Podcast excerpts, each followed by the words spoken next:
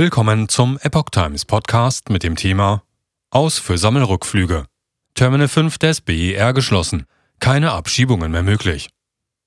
Ein Artikel von Reinhard Werner vom 3. Februar 2023. Das Terminal 5 am Flughafen BER ist derzeit geschlossen. Von dort aus hat das Bundesinnenministerium bisher Abschiebungen aus Berlin durchgeführt.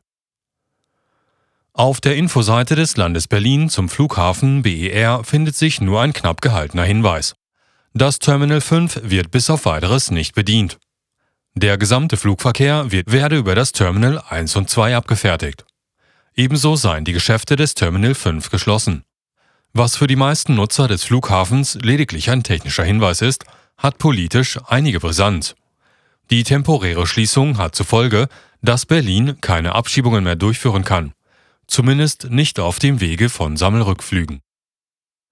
Für Abschiebungen via Sammelrückführung besondere Vorkehrungen nötig. Wie die Berliner Zeitung berichtet, läuft der Mietvertrag des Bundesinnenministeriums aus. Es gebe keine Übergangsregelung. Aus diesem Grund wird das Terminal am 31. März geschlossen. Das bedeutet bis auf weiteres jedoch auch ein Aus für Abschiebungen aus Berlin.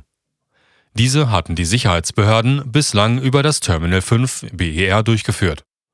Dort waren die erforderlichen Voraussetzungen und die Infrastruktur gewährleistet, um größere Gruppen Ausreisepflichtiger abschieben zu können. Hauptsächlich habe dies illegal im Land befindliche Personen sowie solche Betroffene, die erhebliche Straftaten begangen hätten, berichtete die Berliner Zeitung. Für sogenannte Sammelrückflüge gelten erhöhte Sicherheitsvorkehrungen. Diese reichen von Ausweichräumen für Notfälle und psychologische Hilfe bis hin zu ausreichend Raum für Polizeibeamte und Polizeifahrzeuge. Vollzugshandlungen dieser Art gelten als besonders personalintensiv. Einzelausschaffung würde bis zu 200.000 Euro kosten. Erst 2025 soll das Terminal wieder im vollen Umfang funktionsfähig sein.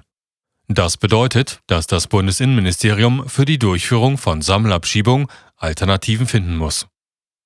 Denkbar wäre ein Ausweichen auf Flughäfen wie Leipzig oder Frankfurt am Main. Eine weitere Möglichkeit wäre es, auf Einzelabschiebungen auszuweichen. Allerdings kostet eine solche Abschiebung bis zu 200.000 Euro. Das Bundesinnenministerium verhandelt nun mit der Bundesanstalt für Immobilienaufgaben über eine Übergangslösung.